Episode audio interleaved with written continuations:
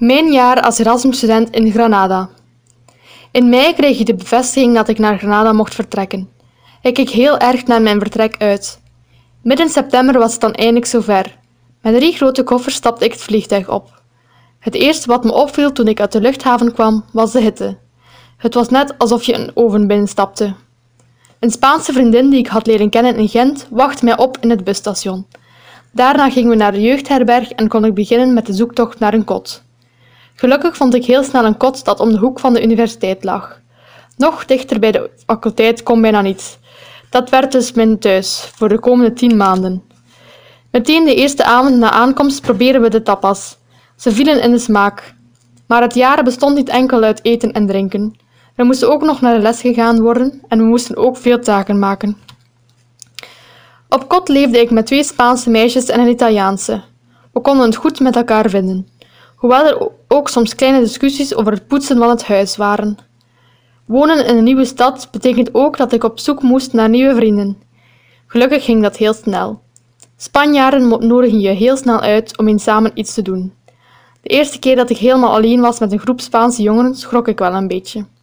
Ik dacht dat ik goed Spaans kon, maar op dat moment twijfelde ik toch even. Natuurlijk leerde ik ook veel andere Erasmus-studenten kennen. Nu heb ik vrienden uit heel Europa. Bovendien kreeg ik de kans om assistent Nederlands te worden. Dat vond ik heel aangenaam om te doen.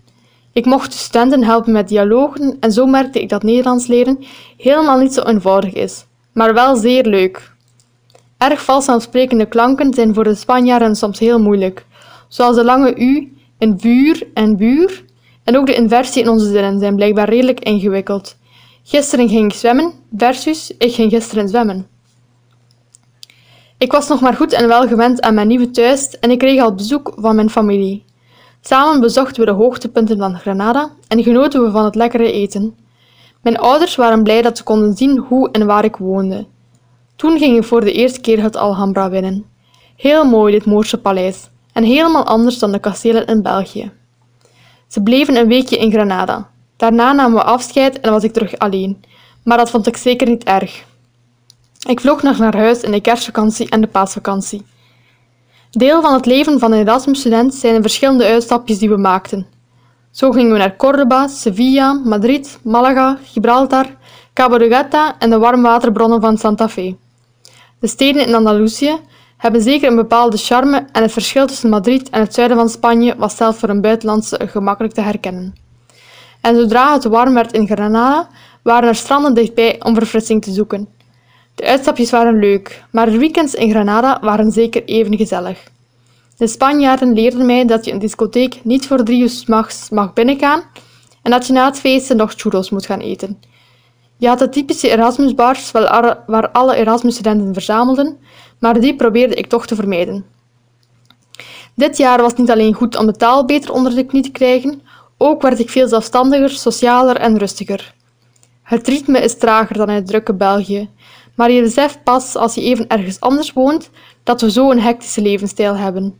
Zeker de siesta was voor mij in het begin erg wennen. Voor ons Belgen lijkt het tijdverspilling om in het midden van de dag zo een lange pauze te nemen. Ook het stereotype dat Spanjaarden altijd te laat zijn, klopt helemaal. Natuurlijk zijn ze niet allemaal te laat, maar een overgrote meerderheid toch wel. Na een maand in Granada kwam ik ook tien minuutjes later aan dan afgesproken. Granada is echt een mooi, betoverende stad. Vooral de uitkijkpunten zijn de moeite waard. Het is een lastige beklimming, maar dat vergeet je onmiddellijk als je boven staat.